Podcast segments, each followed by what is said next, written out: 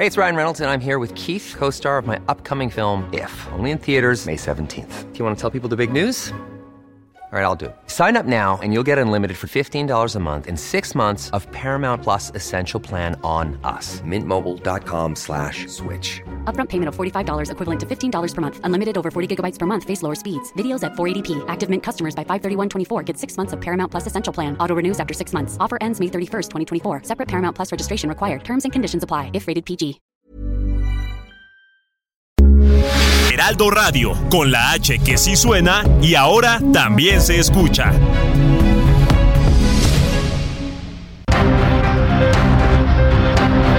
Heraldo Media Group presenta Periodismo de Emergencia con Hiroshi Takahashi, Arturo Rodríguez y Brenda Ruiz. Con las reglas del oficio, comenzamos.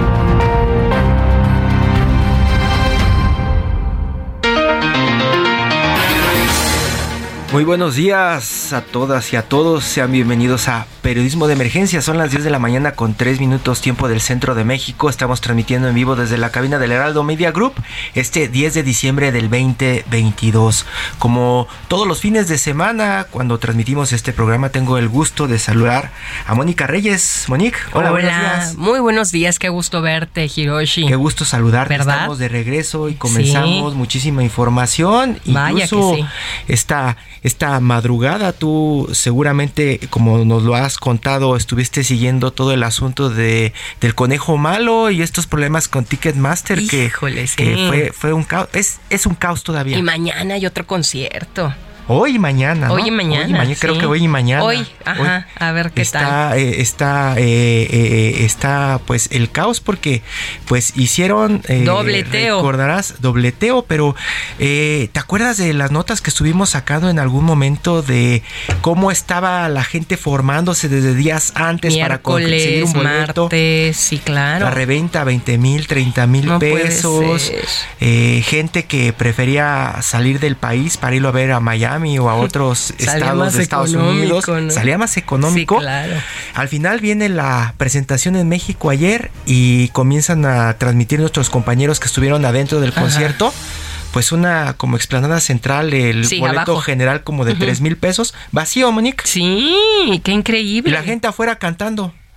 No, no, no, no, no sé qué tiene Bad Bunny, ¿verdad? También. Una de las cosas que platicaba Brenda Ruiz ayer era que pues eh, esto podría haber sido un caos si fuera en otra época. Ella mencionaba que estaba de pronto eh, pendiente un portazo, porque si hubiera sido nuestra generación, un Uh. portazo seguro, violencia, caballos, granaderos, y en una de esas nos aplican la de los 70s, 80s con los Doors, ¿no? Brenda Ruiz, aprovecho Sí, para sí. saludarte y darte la bienvenida a Periodismo de Emergencia. Hola. Gira, ya te extrañamos muchísimo. ¿Cómo estás, Mónica Reyes? Muy buenos Hola. días. Muy buenos días a todos, menos a los de Ticketmaster. Menos a los de Ticketmaster que pues eh, estuvieron a punto si hubiera sido otro momento, si no estuviéramos hablando, dicen algunos, de la generación de cristal y fresa, pues a lo mejor de problemas en la capital, Brenda. Claro, o sea, veías a los niños que no lograron entrar porque sí llevaban su boleto, llorando y cantando afuera. No, justo lo que decíamos, nuestra generación sí hubiera dado portazo. Nos hubiera tocado en esa generación X al menos y yo creo que mucha violencia, pues ya está, ya hasta teníamos ensayado el portazo todo el tiempo al llegar a un concierto. Bueno, la policía tuvo que, eh, que intervenir ayer, la policía capitalina. Pero lo más preocupante es, no pueden con un concierto y quieren un mundial en 2026, no sé cómo le van a hacer. Pues eh, es lo que vamos a preguntar. Supuestamente ya están preguntando en este momento cómo ponerse de acuerdo con las fuerzas de seguridad, la Sedena, la Marina, eh, la Secretaría de Relaciones Exteriores, la FIFA. Supuestamente están trabajando en ese plan y ojalá les salga bien. Por lo pronto, pues muchísimos problemas con Ticketmaster. Arturo Rodríguez, buenos días. Muy buenos días, Hiroshi Takahashi. Es Seguimos platicando igual que ayer en la tarde noche de Bad Bunny. Híjole, está bien Del tarde, estuvimos ahí mensajeando. Mónica Reyes, buenos días. Buenos días, Arturo, Buenos qué gusto. Dice Brenda que es tu artista favorito. Sí, es que ahora que a finales de noviembre salió la recopilación de Spotify para mostrar preferencias, me, me aparecieron muchos reggaetoneros. y le digo, le, le, decía yo a Brenda, pues que sí, que este año escuché mucho reggaetón tratando de entender el fenómeno, porque sí es un fenómeno, además ya muy prolongado, totalmente. 20 años. Era una nota, era una nota que podría convertirse en una bomba social incluso ayer. Los que tenemos un poco el contexto de la reapertura de los conciertos en México, cu- recuerdo cuando comenzaron a vender los boletos de Rod Stewart allá en el cine Apolo de satélite. Uy, sí. Había mucho miedo de las autoridades, eh, incluso era una fiesta esa compra de boletos en la calle afuera del cine, eh, hacer el concierto, hacer el concierto o conciertos masivos en la Ciudad de México, pues era algo que pensaban podía generar muchos disturbios sociales. Ayer con esto de Bad Bunny, Pues se comprueba. se, estaba, estaba, estaba, la, estaba la fórmula puesta para que esto Perfecto. creciera. Y gracias a que esta generación, como dice Brenda, prefirió llorar y cantar, pues no vimos es, granaderos o lo que son ahora los, los neogranaderos, estos policías, este, en el suelo. Quizá estaría Que detenidos. ya no hay granaderos. Ya hay no, granaderos. oye, quizá la historia sería diferente. ¿eh? Pero, Pues pero quién sabe qué pase. Brenda, ahora con la venta de los boletos de Metallica. Yo creo que ya vas a comprar tu boleto y si les No, hacen lo mismo No le toques ese vals. No, encanta. yo ya estoy con el Jesús en la boca porque ya los compré. Ah. Que Qué bárbara. Pues estaban carísimos, Sí. Brenda. Lo que es tener. Ay, ya ni me... Lo que pasa que Metallica también deben saber es de, metaleros fresas. Entonces podría que ¿Sabes podría qué? ser pacífico el asunto ¿Sabes también. qué? Creo que Pero este ya más que metaleros fresas es más bien este pues que los metaleros ya ya somos cuarentones, es una población No, cuarentones pero cincuentones. Imagínate, imagínate que estén cantando con Miley Cyrus, ¿no? A dueto con Miley Cyrus. Ándale, o con J Balvin, como el como... Por favor. Bueno, mejor vamos al próximo pasado, ¿les Va. parece? Sí. Vámonos. Va, va, va. En Soriana, esta Navidad lo damos todo. Compra uno y el segundo al 50% de descuento en todos los vinos y licores, excepto vinos Casa Madero, Juguete, Moet, Macallan, Gran Malo y Don Julio. Y six pack de cerveza modelo especial a solo 50 pesos con 150 puntos. Soriana, la de todos los mexicanos. A diciembre 12, aplican restricciones, evita el exceso. Próximo pasado con las reglas del oficio. Con la fiebre mundialista al caída en México por el fracaso de su representativo, la semana quedó marcada una vez más por los desencuentros entre el gobierno y sus opositores, empezando por la reforma electoral constitucional, que como estaba previsto fue rechazada por las oposiciones en la Cámara de Diputados, donde sin embargo no hubo posibilidades de evitar la mayoría simple en la aprobación de un polémico plan B presidencial, que se convertiría en plan C, en el que se propone restar recursos al INE, impide que éste tenga capacidad de negar registro a candidatos, pero que terminó poniendo más fácil al subsistencia de PT y Verde, que al final dieron su brazo a torcer. Los cambios no gustaron en presidencia. El escándalo político de la semana fue por la orden de aprehensión contra el legislador y exalcalde de Benito Juárez en la Ciudad de México, Christian Von, Von Roerich, por delitos relacionados con el llamado cartel inmobiliario. El político panista se reputa ilocalizable y se ha solicitado ficha roja en medio del reclamo de la cúpula nacional del PAN que acusa persecución política. Las posiciones respecto a Sudamérica asumidas por el presidente López Obrador motivaron críticas desde el ámbito internacionalista y diplomático, así como un respaldo decidido de su base de apoyo. Se trató primero de la vicepresidenta de Argentina, Cristina Fernández de Kirchner, sentenciada a seis años de cárcel por delitos de corrupción. Al día siguiente, el miércoles, la destitución y detención de Pedro Castillo como presidente del Perú coronó un periodo de inestabilidad en ese país. Por ambos casos, López Obrador emitió mensajes de apoyo, habló de golpismo y hasta anticipó que algún día él mismo podría ser detenido. En este contexto, la Cancillería de Marcelo Ebrard realiza gestiones para dar asilo al hoy expresidente peruano, enfrentando la resistencia de las autoridades temporales. El cierre de semana, sin embargo, redireccionó la atención mexicana al reggaetón y lo sucedido este viernes con el concierto de Bad Bunny, donde el caos reinó por la presunta clonación de boletos y una política de acceso que dejó miles de personas fuera del Estadio Azteca. Al respecto, la Profeco llamó a los afectados a iniciar una acción colectiva contra Ticketmaster. En Periodismo de Emergencia queremos conocer y compartir tu opinión. Escríbenos o manda un mensaje de voz al WhatsApp 5580 69 79 42. 5580 69 79 42 y se parte de nuestra mesa de análisis. Pues bien, eh, Hirochi, hay, eh, un asunto que a mí me parece muy eh, interesante de, analizar, sobre todo desde los Estados Unidos, que es eh, el caso de García Luna allá.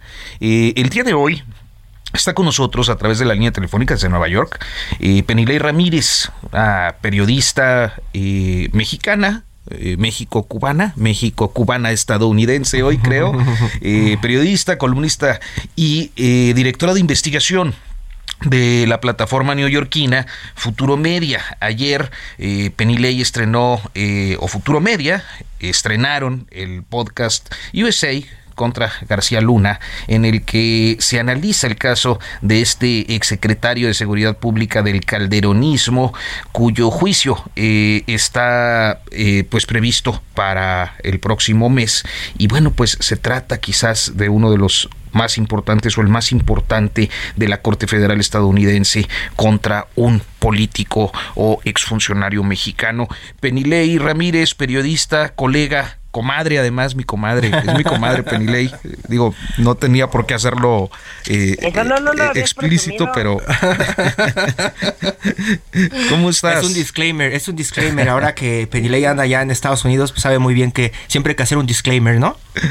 ¿Cómo estás, Penilei? Muchas gracias. Eh, me da mucho gusto estar con ustedes, con, con, los tres. Me da mucho gusto saludar a la audiencia y, y también me da mucho gusto que me entreviste, compadre. Muchas gracias, Penny. Pues estábamos escuchando la primera entrega de este podcast eh, totalmente en inglés, bueno, con algunas frases en español. Eh, Perilei, van a tener algunas revelaciones en los siguientes capítulos y preguntamos esto porque lo presentan prácticamente con un timing de coyuntura bueno porque pues prácticamente está en puerta el juicio, ¿no? Exacto, eh, pues muchas gracias por la invitación. Nosotros empezamos el podcast en el verano de este año, en julio de este año tuvimos eh, una reunión con el equipo, parte de, nuestro equipo. Eh, son casi todas mujeres las que participan como en la elaboración de este podcast. Y nos tuvimos como punto de partida un libro que se llama Los Millonarios de la Guerra y yo publiqué en, en México eh, con, con un poco lo que yo había investigado en ese momento durante ocho años sobre el caso García Luna y tomamos como punto de partida el libro y luego empezamos a hacer investigación acá en Estados Unidos. Y el ángulo eh, del, del podcast es cómo Estados Unidos dejó pasar todo lo que dejó pasar respecto a todas las alertas tempranas y tardías que hubo respecto a las sospechas de que García Luna y miembros, altos miembros de su equipo, podrían tener nexos con el narcotráfico. Recordemos que García Luna fue alto funcionario en México en los gobiernos de Vicente Fox y Felipe Calderón. Primero dirigió la Agencia Federal de Investigaciones, la AFI, que explicamos en el podcast, es el equivalente al, al FBI en México, y luego dirigió la Secretaría de Seguridad Pública, y también explicamos que es el equivalente a lo que en Estados Unidos es el Departamento de Seguridad Interior, más la Agencia eh, Nacional de Seguridad, más el sistema de prisiones. Y explicamos esto para que el público también acá entienda la dimensión del personaje. Es un personaje que es muy conocido en México, pero muy poco conocido en Estados Unidos y por eso empezamos explicando los cargos tan altos que tuvo y lo que eso significaba respecto a la relación de él con la DEA particularmente y en general con Estados Unidos. Se podría pensar Entonces, sí hay varias revelaciones. Se, podría pensar que de pronto, uh, Penilei, es una hipocresía del gobierno de Estados Unidos en el trato a ciertos delincuentes o presuntos delincuentes, pero también hemos aprendido en últimas fechas que el gobierno de Estados Unidos está muy dispuesto a escuchar, escuchar y a cambio de, de otros personajes más pesados, eh, dar algunos privilegios a los detenidos. Es el caso de Genaro García Luna, podría leerse por ahí el asunto de cómo lo tienen o lo tenían consentido allá en Miami y después en Texas. Pues mira, parte, esa es buena parte del cuestionamiento que hacemos en el podcast. Es un podcast que, que habla muchísimo sobre la DEA, incluso el último episodio es ya más sobre otros casos. Hablamos del caso García Luna, pero hablamos también de otros casos y tenemos una fuente exclusiva que fue agente de la DEA durante muchos años y nos cuenta cómo él presenció casos de corrupción y denunció casos de corrupción al interior de la DEA. Hicimos mucha investigación para ver qué otros casos había en los que sería cuestionable la actuación de la, de la DEA. Y algo que hacemos en el podcast es poner en, en perspectiva todas las cosas que estaban pasando en México y todas las cosas que Estados Unidos dejó pasar, un poco como yo decía al, al, principio. No era solamente que él logró convencer a los presidentes en México y vamos a fondo en cómo lo hizo, qué cosas hacía García Luna para ganarse la confianza de los presidentes y mantenerla, especialmente de Felipe Calderón, pero también todas las cosas que Estados Unidos supo y dejó pasar. Y como decías tú, y no solamente dejó pasar cuando García Luna estaba en el cargo, sino también después una cosa que revelamos en el podcast es que García Luna se mudó a Miami. Yo había publicado hace años que se mudó a Miami, pero lo que no sabíamos es que se mudó a Miami solo un día después de que de que dejó la administración y contamos a fondo cómo hizo para tener dinero para vivir en Miami como millonario. Vivía en una casa de 3 millones de dólares que tenía un yate afuera, tenía una colección de carros de lujo, tenían relojes, y mucho de lo que ahora se acusa es que era con dinero del gobierno de México y de Estados Unidos, porque buena parte de todo lo que revelamos en el podcast es cómo se mal usó el dinero, más de 3 mil millones de dólares que han llegado a México desde Estados Unidos por esta eh, este programa bilateral que se llamaba la Iniciativa Mérida. De manera que vamos muy a fondo en, exacto, en qué pasó con ese dinero y cómo se terminó utilizando en cosas loquísimas. Y por eso el podcast, estos primeros dos episodios sobre todo, tiene un tono te ríes muchísimo con el podcast porque eran unas cosas muy locas, como hacer una serie de televisión, como financiar las obsesiones de, del personaje.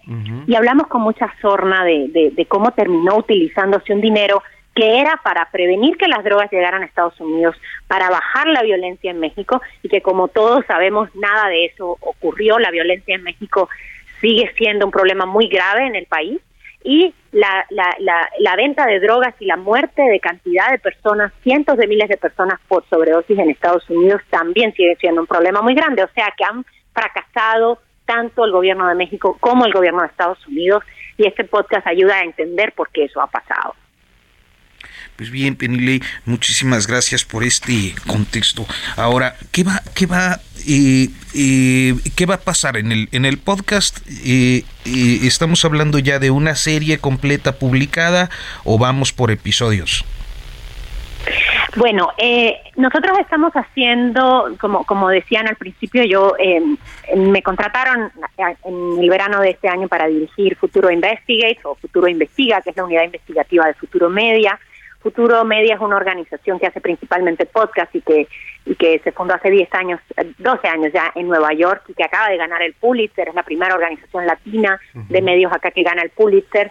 Y eh, decidimos entonces contar esa historia como si fuera una radionovela, de manera que uno se queda un poco enganchado en cada capítulo para escuchar el próximo. Dicen que, dicen que es un true crime, true crime eh, y telenovela, ¿no? Mi telenovela. sí, exacto. Porque, porque es una historia que tiene, y como lo sabemos muy bien en México, los periodistas que hemos cubierto investigaciones, que hay cosas loquísimas que pasan, cosas que, que rozan lo absurdo. Como el cuartito, como el cuartito del ego ambulante, ¿no? Como el cuartito del ego, como lo verán en el segundo episodio, la obsesión de García Luna con Donna Sommer y con J. Edgar Hoover, el primer director del FBI. Y lo que hacemos entonces es publicar ayer esos primeros dos episodios, que son más bien la, presentación del podcast y el perfil del personaje. Y luego ya nos vamos poniendo más serios en los terceros, en, el episodio tercero, cuarto y quinto para explicar por qué lo juzgan a él en Nueva York, por qué terminó gastando tanto dinero en Miami y qué pasa con la con la eh, los casos de alegatos de corrupción en la DEA más allá de García Luna. Entonces eso va a salir un, un capítulo por semana. El próximo viernes se estrena el tercer capítulo y eh, y la idea es, bueno, después vamos a cubrir el juicio y seguramente haremos algún capítulo después para explicar qué pasó en el juicio, si es que hay un juicio. Porque ya sabemos que con estos casos, incluso durante el juicio, se puede anunciar que se llegó a algún acuerdo de culpabilidad. Eso no ha sucedido, entonces hasta ahora sabemos que va a haber un juicio en enero, pero eh, eso puede cambiar en cualquier momento. En una de esas nos avisan que decidió cooperar y que ya no lo encuentran. Exacto, y si eso pasa, pues lo único, la, la, el público acá se va a enterar, lo que se va a enterar del caso va a ser por el podcast, y también decidimos publicarlo antes del juicio porque creemos que muchos de los graves cuestionamientos que hacemos hacia la DEA, hacia cómo se gastó el dinero de Estados Unidos, de las agencias y todo lo que vieron, supieron y no hicieron nada, eh, no creemos que eso va a ser parte del juicio. Creemos que va a ser un narcojuicio, estilo juicio del Chapo, en el que vamos a tener muchas fuentes de narcos, algunos periodistas, eh, algunas grabaciones, eh, un poco el estilo que fue el juicio del Chapo, porque además este es un juicio derivado del juicio del Chapo. Se juzga en el mismo juzgado, es el mismo juez, fue el mismo fiscal el que elabora, elaboró la acusación y todo el tiempo han dicho ellos explícitamente que este es un juicio derivado del juicio del Chapo, porque además ahí fue cuando mencionaron a García Luna en noviembre de 2018 Jesús el Rey Zambada hermano del Mayo Zambada, mencionó a García Luna en el juicio del Chapo y dijo que él personalmente le había entregado varios maletines con millones de dólares en sobornos. Ahora la acusación es que García Luna recibió 50 millones de dólares en sobornos del cartel de Sinaloa, por lo menos, y ayudó a traficar al menos 50 toneladas de cocaína hacia Estados Unidos. Y Brenda, eh, ¿está por no, Pues, eh, estoy, no, yo estoy aquí, pero estoy muy embobada escuchando y creo que Penilei tiene razón, al final creo también que eso es lo que va a terminar pasando y nos vamos a terminar enterando por ella de lo que pasa en el juicio. No veo pues cómo no lleguen a un acuerdo. A ver, una cosa que creemos es que parece que Perdón, no, no te escuché, Brenda. Ah, que, que sí estoy convencida de que nos vamos a enterar del juicio por ti. Seguramente van a llegar a un acuerdo. Pues mira, vamos a ver qué pasa. Eh, nosotros vamos a estar cubriendo el juicio. Sabemos que hay algunos otros periodistas que van a venir a Estados Unidos a cubrir el juicio desde México y otros que son corresponsales de México acá. Entonces, habrá muchísimos detalles. Hay algunos periodistas estadounidenses que también están cubriendo el caso. Y, y sea que lleguen a un acuerdo, o sea que eh, tengan algunas pruebas, que mencionen algunas de las pruebas que han adelantado, yo creo que eso no, no llegará al fondo que nos interesa mucho eh, respecto a México, que es, bueno, cómo se diseñó esta guerra, en qué momento se supo que había cosas que debían ser distintas y por qué se usó el dinero que era para protegernos a todos nosotros como ciudadanos en México mm. de toda esta violencia que hemos vivido y que seguimos viviendo y terminó el dinero usándose en cualquier otra cosa. Pues Penilei, Penilei Ramírez, una gran periodista, además es mi comadre, ya comadre. está en Nueva York, allá en Futuro Media. Eh, usted googlea Futuro Media y va a aparecer eh, pues una página donde puede ver, eh, escuchar este podcast. Penilei, muchas gracias. Hasta pronto. Muchísimas gracias. Y, tenemos otra otra compañía que se llama Lemonada Media que está tras, eh, distribuyendo este podcast, entonces también lo pueden encontrar en todas las plataformas de podcast, en las que escuchen su podcast regularmente. En un momento continuamos en Periodismo de Emergencia por el Heraldo Radio.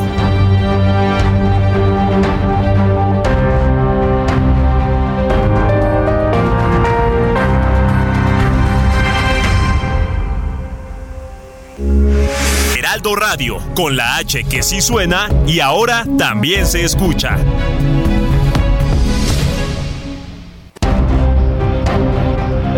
Regresamos a Periodismo de Emergencia con las reglas del oficio.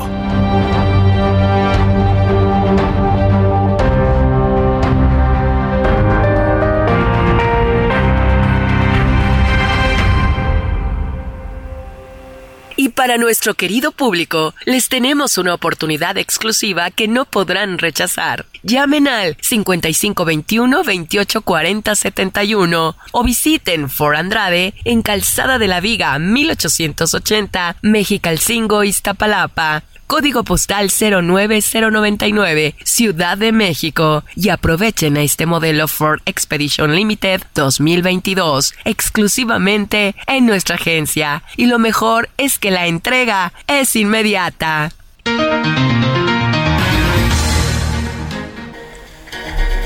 Y hablando de Andrade, con el objetivo de continuar mejorando la situación de las niñas y niños en México, Fundación Grupo Andrade realizó Hiring for your small business? If you're not looking for professionals on LinkedIn, you're looking in the wrong place. That's like looking for your car keys in a fish tank. LinkedIn helps you hire professionals you can't find anywhere else, even those who aren't actively searching for a new job but might be open to the perfect role. In a given month, over 70% of LinkedIn users don't even visit other leading job sites. So start looking in the right place. With LinkedIn, you can hire professionals like a professional. Post your free job on linkedin.com/people slash people today. El sorteo de un auto Aveo LS 2022 nuevo. Contribuye en esta causa comprando tu boleto de 100 pesos en fundaciongrupoandrade.org.mx. El permiso otorgado por la Secretaría de Gobernación con el número 2022-0235 PS02. La vigencia del permiso del 5 de diciembre del 2022 al 6 de diciembre del 2023. Participa y contribuye en esta causa.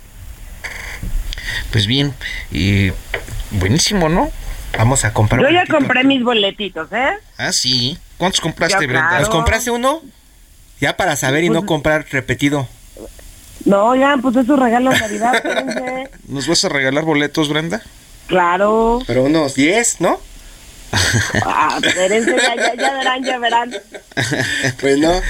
Pues bien, nosotros continuamos en periodismo de emergencia con muchos temas este, que han eh, pues ocupado la semana, ya lo escuchábamos un poco en el, en el próximo pasado, Hirochi, y, y más asuntos que están surgiendo, o sea, temas, violencia en Nuevo Laredo, eh, pues Zacatecas que no termina de... Zacatecas, Zacatecas, en el punto que se incendió nuevamente, ¿no? Y parece que no hay control. Se suma a Guanajuato, otro de los... Pero más bien, ¿cuándo se ha apagado Zacatecas en estas últimas semanas? Es la pregunta. Sí, yo creo que más bien lo vemos en perspectiva histórica, ¿no? Como que, a ver, para, para ser claros en la temporalidad, a partir de la elección de gobernador, o sea, no estoy diciendo cuando asumió David Monreal, sino a partir de la elección de junio del 21, Zacatecas se descompuso, es un año y medio ya. ¿Sí? Sí, claro. Sí, y pero de pronto eh, observamos picos en las redacciones, picos de información que nos llega que parecen ofensivas, ¿no? Que toman un fin de semana de ofensiva y eso es lo que salta, porque también tienen momentos de paz, no muchos, pero, pero hay. Sí, estos episodios de, de, de violencia que causan pues mucho terror en- entre las poblaciones, en especial, yo creo que es un, un asunto en el que eh, siempre es necesario reparar, eh, sobre todo cuando uno lo ve a la distancia desde, desde acá de la Ciudad de México, ¿no?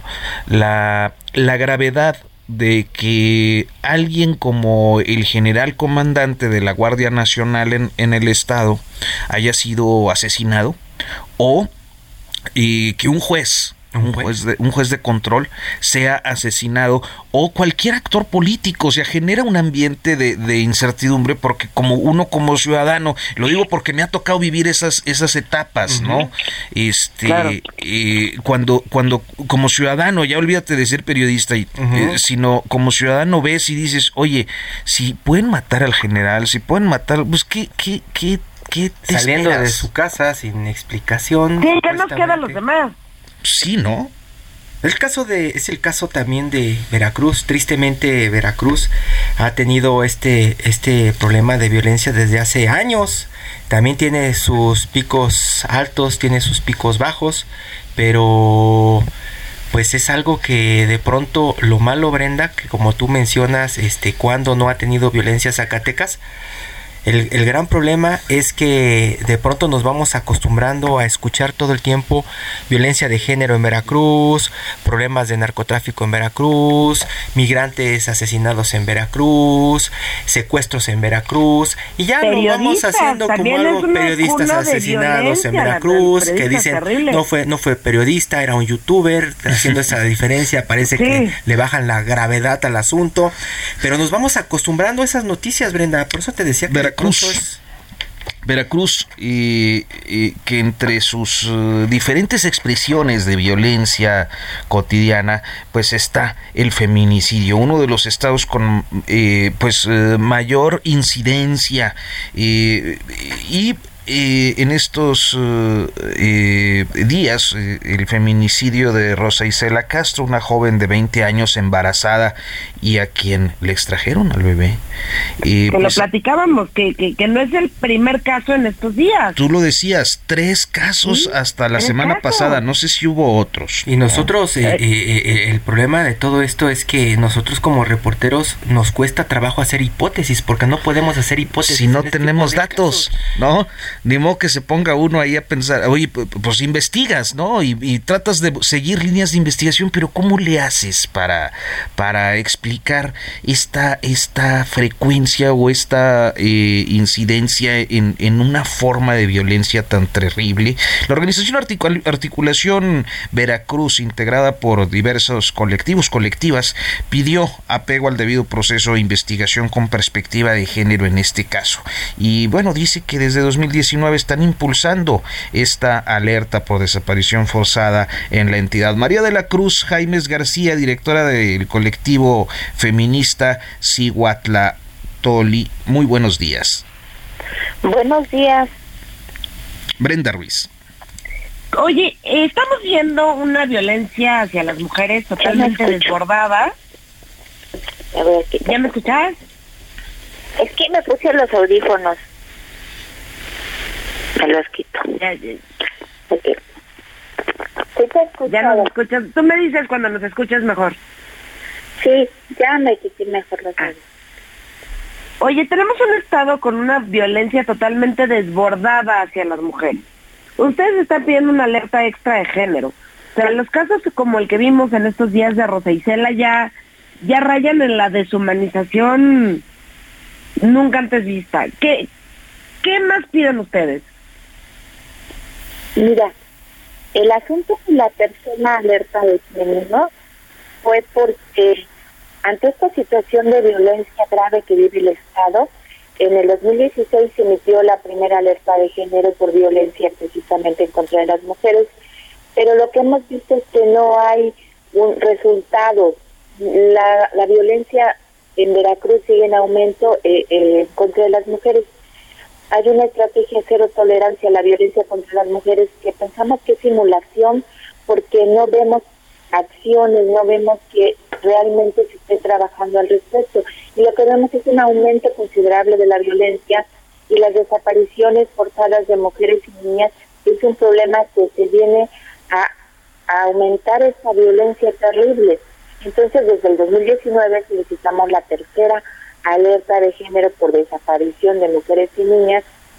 Eh, sucede ser que el gobierno trató de acumularla con la primera y en el 2020 eh, se metió un amparo para que esta situación se revisara y ya en el 2021 es que le dan la orden, la, eh, pues el, amparo salió favorecedor y entonces este, el décimo tribunal de Colegio de la Ciudad de México le ordena al Estado de Veracruz eh, recibirla y revisarla.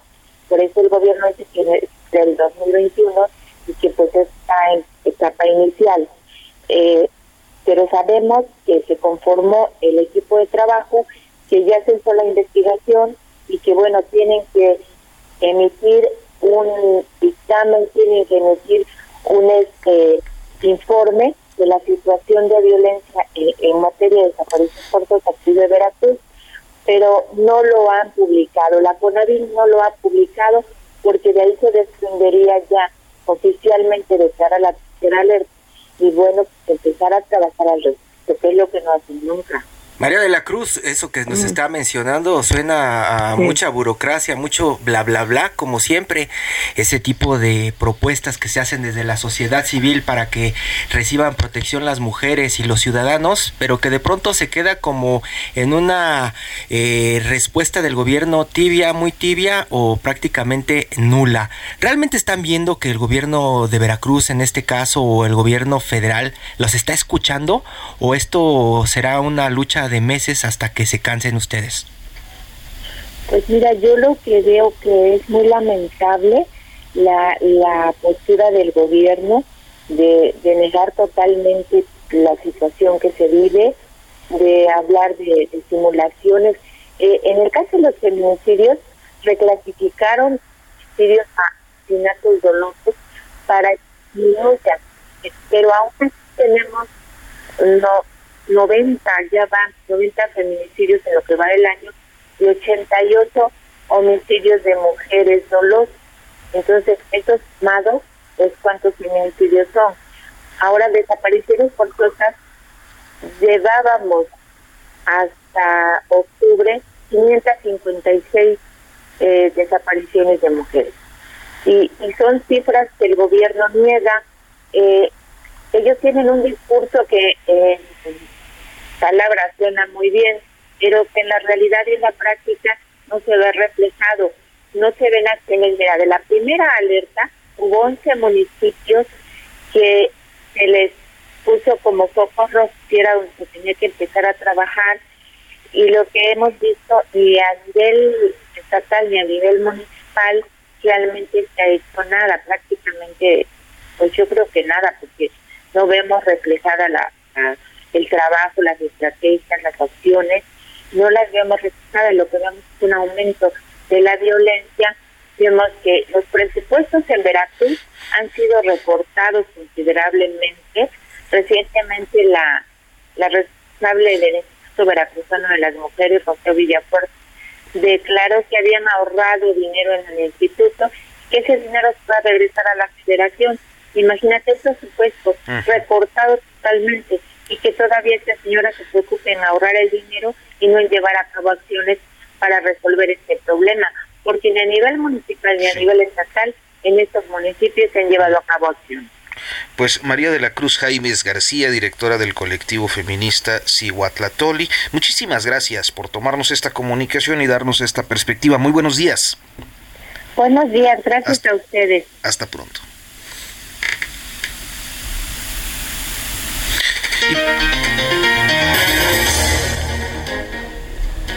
Y de un asunto del que sí se habla mucho recientemente desde Palacio y que es un asunto que tiene que ver con otro país, algo que decía no se tocaba, eh, pues vamos a platicar hoy con Israel López Gutiérrez, coeditor de la sección Orbe del Heraldo de México, la sección internacionales de El Heraldo Media Group.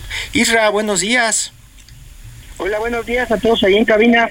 Esta semana estuvimos escuchando muchas declaraciones alrededor de don Pedro Castillo después de que quiso eh, diluir el Congreso, tumbar el Congreso de Perú, dar un autogolpe de Estado y luego fue detenido. Tienen una nueva presidenta y la presidenta y su, su equipo su, su equipo de, de, de, de, medios dice que el gobierno de México se está entrometiendo en sus asuntos es prácticamente como mencionaba en algún momento Penilei como una novela latinoamericana ¿qué está pasando con don Pedro Castillo y por qué tanto amor Isra? Pues es que mira eh, evidentemente, pues, desde que llegó Pedro Castillo, llegó muy debilitado a, a ese, a ese, a ese gobierno que pues realmente no, no, este, no tenía fuerza en el Congreso, ¿no? Realmente el partido de con el que ganó fue de manera muy ajustada y ahí pues los que realmente mandan pues son los de la, la derecha, ¿no? Eh, Keiko Fujimori era la rival y, y quedó muy ajustado el triunfo. Hay una cosa muy importante en el Congreso de Perú que hay muchos partidos y no hay una fuerza realmente importante y eso es lo que, pues, si tú te fijas, desde 2016 a la fecha ha habido entre 5 y 6 presidentes, ¿no? Este duró solamente un año, cuatro meses, algunos han durado dos años, Pedro Kuczynski duró tres años, y pues casi están eh, acusados de incompetencia moral, ¿no? Por asuntos de corrupción. Y bueno, sí, con lo que dices, ¿no? Desde que empezó en su primer año de gobierno eh, don, eh, ahora el expresidente, pues buscó ayuda del gobierno de México, ¿no? Y el presidente de nuestro país, Andrés Manuel López Obrador, buscando consecuencias internacional, pues, pues sí le proporcionó eh, eh, apoyo, apoyo para asesoramiento económico, si recordamos, pero finalmente el presidente de Perú se fue equivocando, equivocando, equivocando, y pues su último error llevó inclusive a ¿no? Tenía una reunión importante esta semana, incluso el presidente de México iba a Perú. Sí, iba, iba, iba a darle la, la presidencia por tiempo de, de, la Alianza del Pacífico, pero bueno, pues este fue el mejor pretexto del presidente de México para pues tener injerencia, ¿no? Pese a que él dijo que no, que no hay injerencia, no se meten otros gobiernos y que pues, somos democráticos y apegados a la ley Estrada, pues no sucede como tal, ¿no? Utilizó precisamente el, el traspaso de la Alianza del Pacífico para decir que no había condiciones por lo que había sucedido y de ahí pues, se agarró para decir que pues los grupos de poder y de derecha en, Perú habían dado al presidente Castillo. Este Pedro Pedro Castillo ha sido mucho al, asunto que nosotros eh, tenemos esta tradición de dar asilo como sucedió con Evo Morales. Pues por eso es que ellos ahora tramitan eh, el llamado para Pedro Castillo. ¿Es viable entonces que Pedro Castillo venga a México pronto? Es muy posible porque eh, se habla de que la familia ya está en la embajada y su misma esposa, su hermana están acusadas de de este de tener procesos de corrupción. Esto es lo que realmente se, se le acusa a Castillo, ¿no? Que metió a su familia en dentro del gobierno y su mismo equipo de gobierno le decía que no que no hiciera eso porque porque lo iban a, a derrocar o lo iban a remover y finalmente no hizo caso y mira, pues ahora está sucediendo que hasta el mismo presidente está acusado de que cuando era líder eh, agrario eh, manejaba un grupo pues delincuencial, ¿no? Acusan corrupción de entre otras cosas entregar contratos no este prácticamente como decimos acá en México por adjudicación directa a los amigos. A los amigos profe rural este con el que bueno pues no ahora no es eh, es una semana intensa en ese sentido y en particular con el con la diplomacia mexicana porque también un día antes del asunto Pedro Castillo este fue la apología del presidente López Obrador a Cristina Fernández viuda de Kirchner por el tema de la sentencia, también de corrupción, ¿no? Exactamente por la misma razón que hablaba, que planteaba Hiroshi, ¿no? Eh, eh, se está acusada de corrupción por haber eh, otorgado eh, algunos contratos a gente a favorecer a gente de manera directa sin sin negociarlo no ella ella argumenta que no es cierto pero finalmente pues también se le acusa de enriquecimiento ilícito. Finalmente esos seis años que le dieron y esa inhabilitación para seguir contendiendo por puestos políticos pues ahora no están en función porque ella se ha se ha sabido, se ha sabido cubrir muy bien con el fuero porque además de ser vicepresidente senador y realmente ella es la que tiene el poder eh, popular en ese país, ¿no? Honestamente, Alberto Fernández, pues hace lo que ella dice, porque ya lo vimos con la renegociación del Fondo Monetario Internacional, en donde eh, ella, no le pareció cómo se llegó el acuerdo y tuvo que remover a la ministra de Economía para colocar a la que ella quería y volver a renegociar, ¿no?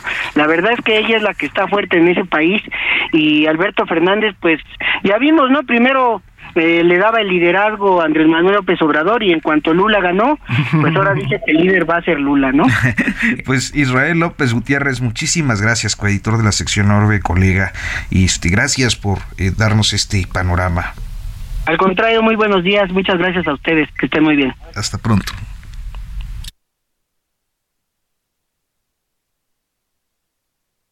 En Soriana, esta Navidad lo damos todo. Compra uno y lleve el segundo al 50% de descuento en detergentes Persilo Viva, jabones líquidos de tocador, champús y acondicionadores El Vip o Anne y alimento seco para gato. Sí, el segundo al 50% de descuento. Soriana, la de todos los mexicanos. A diciembre 12, aplica restricciones.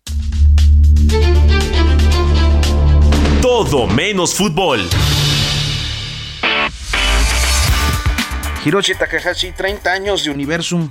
El Museo de las Ciencias que celebra su 30 aniversario para que nos cuente más de esta pues de este festejo está en la línea la maestra Claudia Hernández García, subdirectora de Universum. Muy buenos días, maestra. Muy buenos días, sí, estamos muy emocionadas, emocionados de estar cumpliendo 30 añitos, mamá.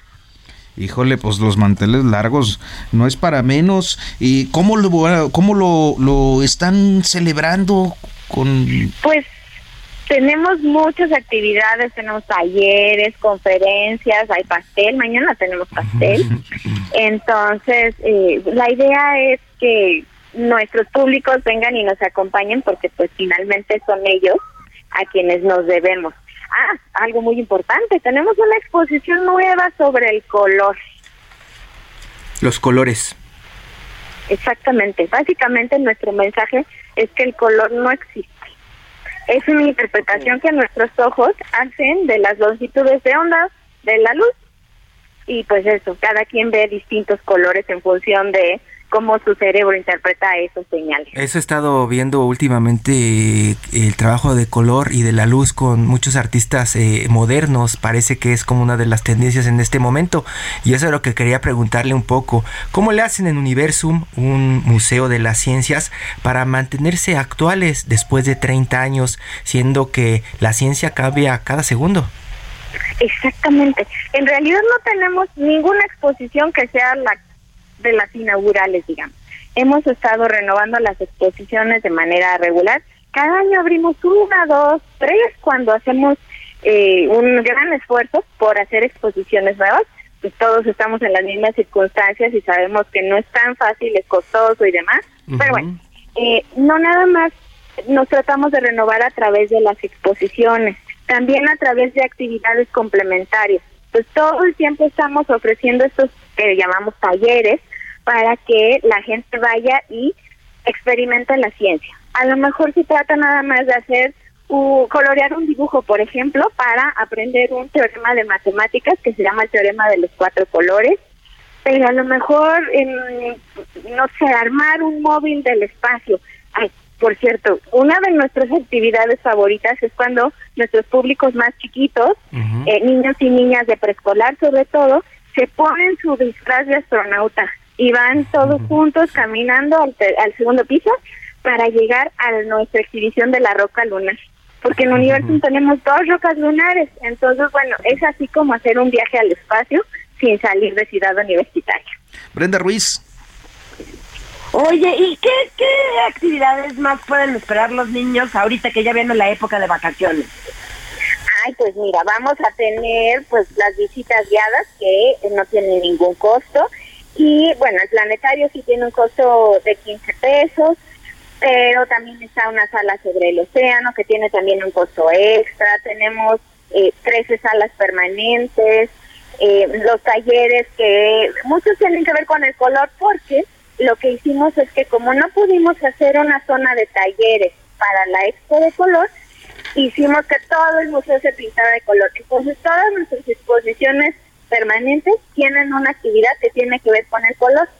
Entonces todo, eh, desde, todas las ciencias vemos este, este tema del color. Pues yo creo que nos debería hacer una invitación formal al universo, maestra, para que todos los que nos escuchen pues eh, tengan eh, de pronto un tiempo libre, puedan, puedan ir. Exactamente, aquí les vamos a esperar con mucho gusto. el museo abre jueves a domingo, de 10 de la mañana a 5 de la tarde. La taxilla y el acceso al museo están a las 4, entonces hay que llegar corriendo más tardar a las 4. En esta temporada de vacaciones vamos a abrir el 22, 23, 29 y 30 de diciembre, solamente. Y a partir del 5 de enero ya otra vez nuestro horario regular de jueves a domingo. Pues, eh, maestra Claudia Hernández García, su directora de Universum, muchísimas gracias y muchas felicidades para todo el personal en Universum. Muy buenos días. Muchísimas gracias y acá les recibimos con los brazos abiertos. Gracias. Y bueno, pues se nos acabó, se nos acabó el, tiempo, Hiroshi, pero mañana le seguimos. Mañana le seguimos mucha información y pues también vamos a darle seguimiento a lo de Bad Bunny, este reporte más tarde para saber en qué quedó. Que ya dijeron que desde las 2 de la tarde Profeco hoy montará un operativo especial en el Estadio Azteca para ah. que no vuelva a pasar lo de ayer. Pero pues será para dispersar a la gente. Pues, pues ya veremos. Veremos. mañana nos escuchamos 10 de la mañana. Hasta pronto. Esto fue Periodismo de Emergencia, con las reglas del oficio, en el Heraldo Media Group.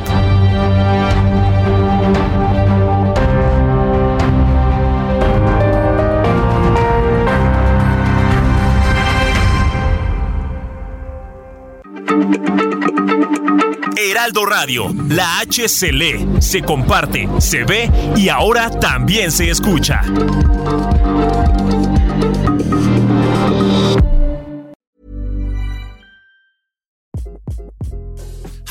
This is Craig Robinson from Ways to Win, and support for this podcast comes from Invesco QQQ the official ETF of the NCAA. The future isn't scary. Not realizing its potential, however, could be. Just like on the recruiting trail, I've seen potential come in many forms as a coach. Learn more at Invesco.com slash QQQ. Let's rethink possibility. Invesco Distributors, Inc.